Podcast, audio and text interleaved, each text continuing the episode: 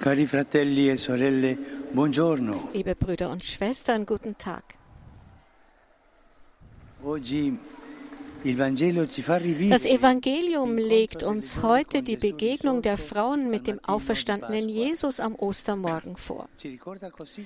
Es erinnert uns daran, dass sie, die Jüngerinnen, die Ersten waren, die ihn gesehen und getroffen haben. Man könnte sich fragen, warum gerade sie? Aus einem sehr einfachen Grund. Weil sie die. Ersten waren, die zum Grab gegangen sind. Wie alle Jünger litten auch sie wegen der Art und Weise, wie die Geschichte. Jesu geendet zu sein schien. Doch im Gegensatz zu den anderen blieben sie nicht zu Hause, e ließen sich nicht lähmen von Trauer und Angst. Früh am Morgen, bei Sonnenaufgang, ziehen sie mit wohlriechenden aromatici. Ölen los, um den Leichnam Jesu zu salben. Das Grab war versiegelt worden. Und sie fragen sich, wer den Stein entfernt haben könnte, der so schwer war. Aber ihr Wille, diese Geste der Liebe zu vollbringen, ist stärker als alles andere. Sie lassen sich nicht e entmutigen. Sie überwinden ihre Ängste, ihren Kummer. Das ist der Weg, um den Auferstandenen zu finden. Unsere. Ängste, unseren Kummer überwinden.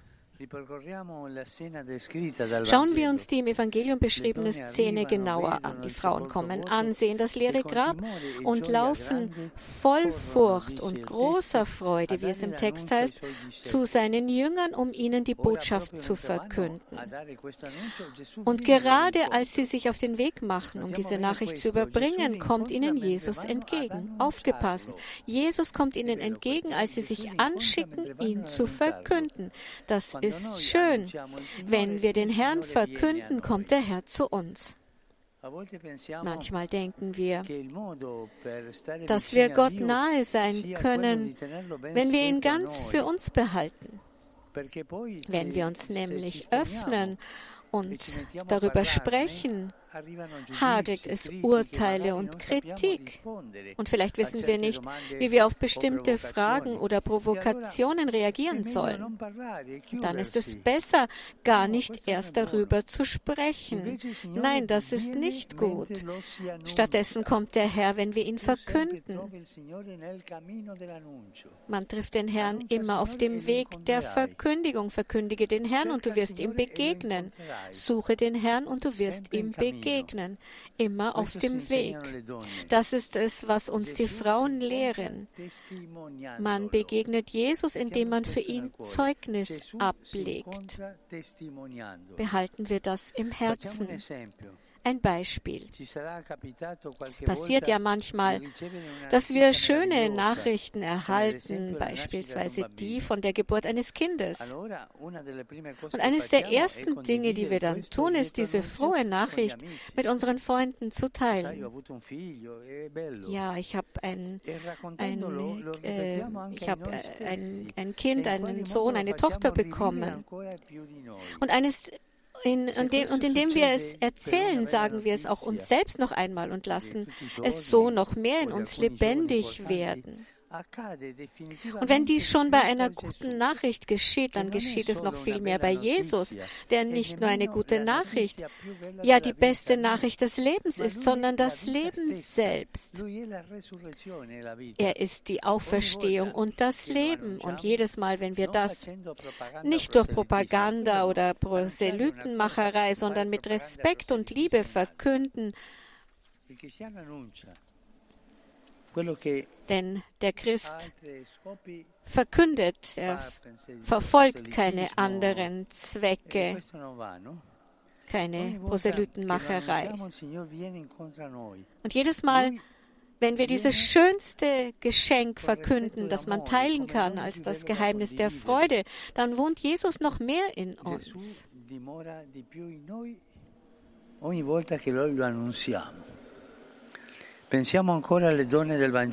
Denken wir noch einmal an die Frauen im Evangelium. Da war der versiegelte Stein und doch gehen sie zum Grab. Da war eine ganze Stadt, die Jesus am Kreuz gesehen hatte und doch gehen sie in die Stadt, um ihn zu, um zu verkünden, dass er lebt. Brüder und Schwestern, wenn wir Jesus begegnen, kann uns kein Hindernis davon abhalten, ihn zu verkünden. Wenn wir stattdessen seine Freude für uns behalten, dann liegt das vielleicht daran, dass wir ihm noch nicht wirklich begegnet sind, Brüder und Schwestern. Angesichts dieser Erfahrung der Frauen fragen wir uns, Wann habe ich das letzte Mal Zeugnis abgelegt von Jesus? Was tue ich heute, damit die Menschen, denen ich begegne, die Freude an der Verkündigung Jesu erfahren? Und weiter, kann jemand, der an mich denkt, sagen, dieser Mensch ist heiter, er ist glücklich, er ist gut, weil er Jesus begegnet ist? Bitten wir die Gottesmutter, dass sie uns hilft, freudige Verkünder des Evangeliums zu sein. Quia quem meruisti portare, alleluia. Resurrexi sic udicit, alleluia. Ora pro nobis Deum, alleluia. Gaude letare Virgo Maria, alleluia. Quia surrexit Dominus vere, alleluia. Deus, che per resurrezione Filii Tui Domini nostri Gesù Christi, mundum litificare regnatus est. Presta quesumus, ut per eius genitricem Virgine Maria, perpetue capiamus gaudia vite, per Christum Dominum nostrum. Amen. Gloria Patri et Filio et Spiritui Sancto. Sicut erat in principio et nunc et semper et in saecula saeculorum. Amen. Gloria Patri et Filio et Spiritui Sancto. Sicut erat in principio et nunc et semper et in saecula saeculorum. Amen. Gloria Patri et Filio et Spiritui Sancto. Sicut erat in principio et nunc et semper et in saecula saeculorum. Amen. Pro fidelibus defuntis, requiem aeternam dona eis Domine. Et lux perpetua luce a Teis. Requiescant in pace. Amen. Sit nomen Domini benedictum. Ex hoc nunc et usque in saeculum. Aiutorium nostrum in nomine Domini. Qui fecit celum et terram. Benedicat vos, omnipotens Deus, Pater, et Filius, et Spiritus Sanctus. Amen.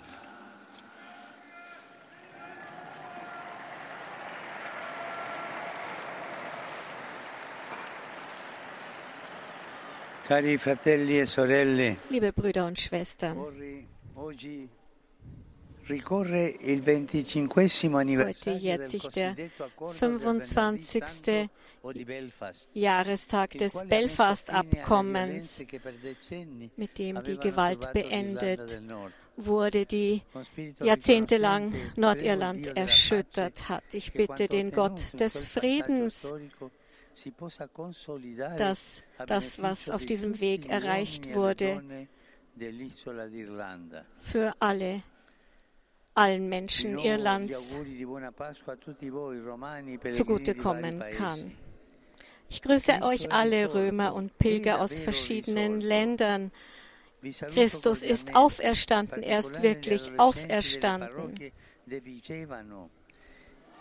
Ich grüße die Gruppe, die di Pfarrgruppe aus Vigevano, aus Pisa und die aus Piano Gentile.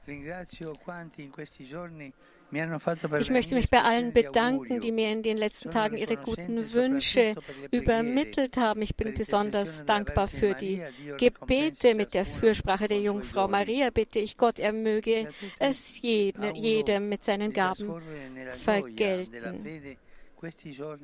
Ich wünsche allen, dass sie diese Ostertage in Frieden und Freude leben können.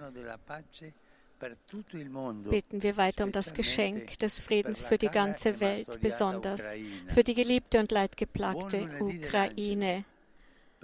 Einen gesegneten Ostermontag und, ver und vergesst nicht, für mich zu beten, gesegnete Mahlzeit und auf Wiedersehen.